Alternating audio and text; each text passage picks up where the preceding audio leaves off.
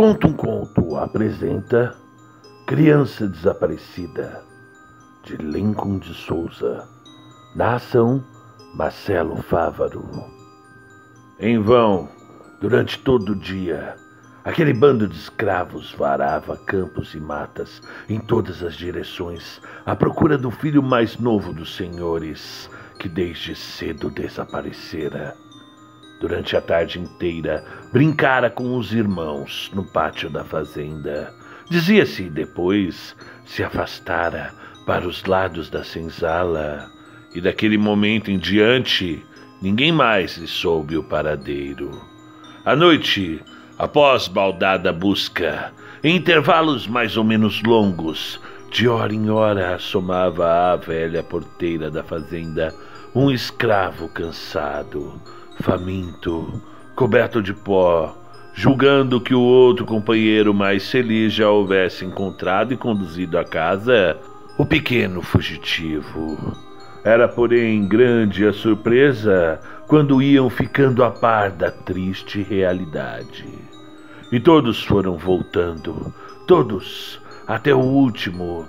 Desceram ao fundo dos precipícios, galgaram serras, Percorreram capoeiras e selvas, foram até a pirambeira perto da lavoura de café, sondaram todos os fundões do córrego, indagaram dos lavradores da redondeza, dos tropeiros da estrada.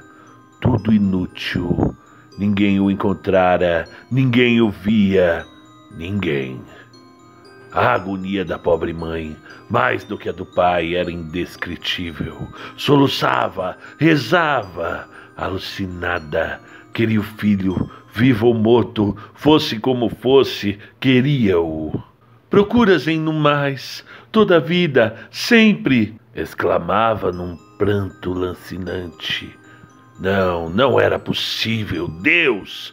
Aquele pequenino anjo de três anos, perdido na noite imensa, na mata imensa, povoada de felinos sanguinários. E quando, com infinita dificuldade, a impediam de sair, como uma louca, para talvez lançar-se no despenhadeiro da divisa, eis que ouviram, lá fora, uma voz débil quase imperceptível, de criança. Era ele! Era ele que voltava, assim mesmo como pela manhã, lindo, limpo, cabeceando de sono e pedindo à mãe que o fizesse dormir. Em vão, crivaram-no de perguntas. Foi uma moça, mãe, e não sabia dizer mais nada. No domingo seguinte, toda a família dirigiu-se ao arraial, como de costume, para ouvir a missa. Penetraram no modesto templo rural.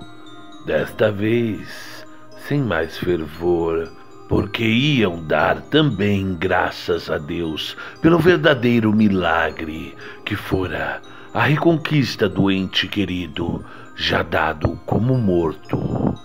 Na igreja, os olhinhos espertos do garoto passeavam distraídos pelos anjos dourados das paredes, pelos painéis apocalípticos do forro, pelos ornamentos fulgurantes dos nichos. Eis se não, quando, cheios de infantil surpresa, viram lá longe, lá longe, mãe! E puxou-lhe de leve o vestido de caça. Olha! Está lá! Está lá a moça que me levou para casa! Onde, meu filho? Onde? E levantou depressa a vista do rosário, na ânsia de conhecer a criatura que, de tão nobre, nem lhe quisera aparecer para o abraço comovido de gratidão.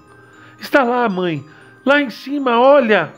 E o pequenino indicador do inocente, com o assombro de todos, apontou no altar-mor a imagem de Nossa Senhora das Graças, que no seu nicho todo azul, banhada de luz pálida dos círios, envolta em seu manto de estrelas, parecia sorrir.